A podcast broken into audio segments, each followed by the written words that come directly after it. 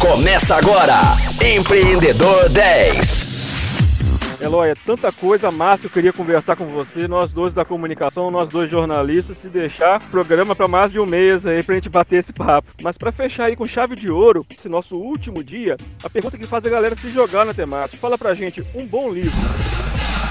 São tantos bons livros que eu já li envolvendo essa temática da comunicação. Tem um agora, eu não me lembro o autor, mas a capa dele é muito fácil da gente encontrar. Ele chama Mitos da Gestão.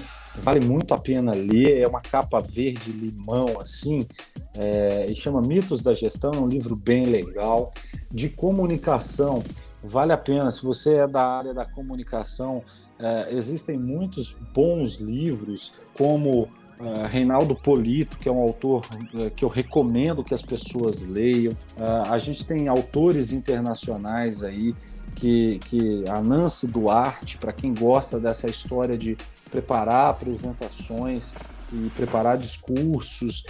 a Nancy Duarte, inclusive, ela é americana, tem uma grande empresa nos Estados Unidos que é referência nisso e tem livros já publicados aqui no Brasil em português, para quem aí não domina o inglês.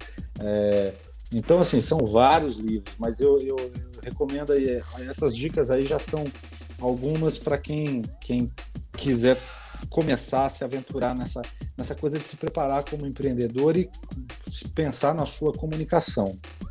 E um bom benchmarking, qual que você sugere? Bom, em se tratando de comunicação, um do, uma das figuras emblemáticas para a gente aprender muito a forma que eles comunicam é o Barack Obama. Então ele é o, uma referência mais recente aí. É um cara que fala com atitude, é um cara que fala, que se preocupa até com os gestos que ele usa enquanto ele está falando. Então, é, pensando basicamente na comunicação, um bom benchmarking é é, mirar aí o, o, Barack Obama. Mas existem outros também. é muito interessante você ter as referências que se identificam com você. Também não pega aí o seu melhor amigo aí, não, porque às vezes ele é, ele é bacana, é uma referência para você, mas é referência em amizade. Mas vale a pena a gente ficar mais atento. Eu recomendo que as pessoas assistam aos TEDs.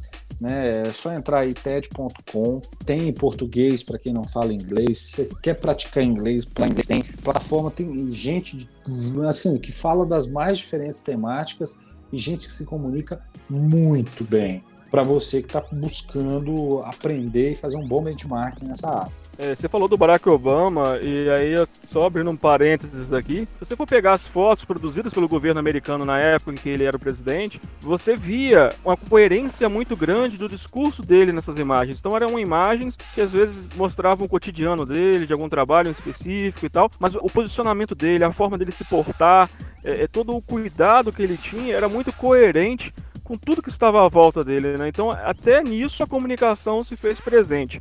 É, até me veio aqui à cabeça uma boa dica aí de, de documentário para galera que curte Netflix aí, tá? Dentro disso que você está falando do, do, Obama, o Obama, para quem não sabe, ele tinha dentro da Casa Branca 22 pessoas na equipe para pensar o que ele ia falar. 22 pessoas para pensar é, o discurso do cara, para pensar como ele ia falar, para treinar ele. Então, olha para você ver como é o grau de, de, de, preparação. E um bom exemplo disso é assistir o documentário é, em inglês é Last Year, é, o último ano, que é um documentário que conta o último ano do Barack Obama na Casa Branca. É sensacional, um documentário gostoso de assistir e que mostra esses bastidores como ninguém. É fantástico. Bom demais. E um mentor para a gente seguir nas redes sociais aí, qual que você indicaria? Ah, eu, eu, gosto muito, como eu tive a oportunidade de ter contato com o pessoal, os organizadores do TED Talks, eu curto muito a galera do TED Talks. A própria Nancy Duarte é uma pessoa bacana, uma boa comunicadora. A Gina Barnett, que é outra também, é, que fez parte da equipe do, do, TED, hoje ela faz parte da equipe do Barack Obama, é, e que eu tive o privilégio de hoje eu tenho, posso dizer que eu tenho o privilégio de tê-la como amiga pessoal. É, hoje ela mora em Nova York, mas faz parte da equipe do, do Barack Obama. É, e ela é uma excelente comunicadora. É, aqui no Brasil, a gente tem pessoas fantásticas, por exemplo, é, apesar de ser minha concorrente direta, a Áurea Regina de Sá, um doce de pessoa, uma pessoa que eu adoro. Ela trabalha também fazendo o mesmo trabalho que eu, mas é uma pessoa é, extraordinária, com uma comunicação espetacular. É, eu sempre gosto de me guiar por essas boas referências. Então, essas são apenas algumas dicas na área de comunicação de pessoas, de mentores aí legais que eu sigo e busco me espelhar. Ótimas dicas. E agora o que não podia deixar de, fora, né? não podia faltar uma música ou banda de rock. Nossa, agora eu curto pra caramba, viu, bicho? Eu gosto de Eagles pra caramba. Tem outras aí também. Eu gosto de Strokes. Eu gosto de, de próprio Rolling Stones. E se eu começar a falar aqui, eu vou gostar de muita coisa, viu, e uma música eletrônica ou DJ? Eu gosto, e aí eu vou, vou fazer assim, para quem não conhece, é, é um amigão meu, é, pode jogar aí nas redes sociais. É, ele, ele já foi é, é top 10 aí da, da, da, da, loja da Apple de músicas aí no Spotify ele tá fazendo sucesso aí é o Psicoff ele é um grande amigo de Psicoff que, que eu curto pra caramba o estilo dele as músicas dele Psicoff off com dois Fs né? Então eu curto demais ele tá aí uma dica. Aí show de bola show de bola é, e um filme? É, aí é igual banda de rock, tem um monte aí, né? Eu, eu gosto de filme também. Vale série, curto muito House of Cards, gosto demais de Light to Me, né? Que é uma série que já é mais Light antiga. É muito bom. É, eu gosto demais, assim. Aquilo ali tem muito de comunicação para quem curte essa área de programação neurolinguística, de neurociência e da própria comunicação. Light to Me é fantástico. É, mas enfim, de filme, cara, nossa, são vários filmes aí. É, sei lá, vou indicar o, o último que eu assisti, chama A Grande Mentira. É muito interessante, eu achei bem legal o filme, mas assim, eu curto todo estilo de filme, entendeu? E para finalizar aí, um festival.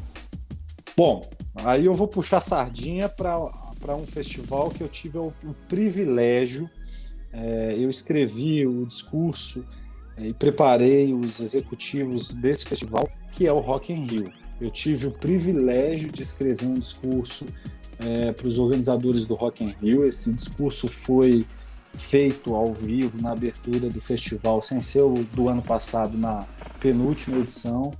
E eu, eu tive imerso conhecendo mais a história, os bastidores do Rock in Rio, mandar um abraço aqui para uma figura, um músico, que quem gosta de música aí, quem não segue esse cara segue, que é o Zé Ricardo, ele faz trilhas para o cinema brasileiro, faz música da melhor qualidade e ele é o, diretor-geral do Palco Sunset no, no Rock in Rio. É, então, um festival de música que eu curto é o próprio Rock in Rio, até pela minha proximidade com os organizadores. E conta pra gente algo que marcou a sua vida, algum momento, algum acontecimento que foi importante para você crescer, evoluir como pessoa. O que que, que, que marcou para você que você pode compartilhar com a gente?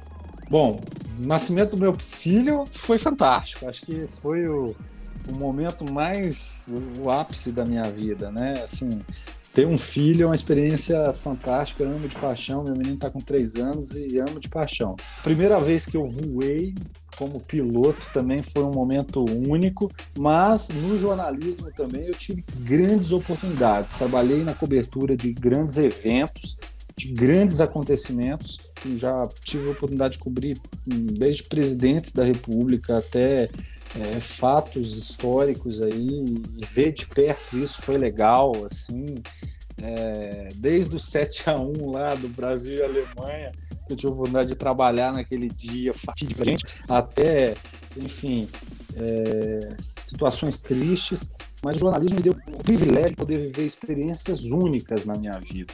É, eu gosto de aviação e eu tive o privilégio de passar uma semana convivendo, voando e conhecendo a realidade da Esquadrilha da Fumaça, por exemplo.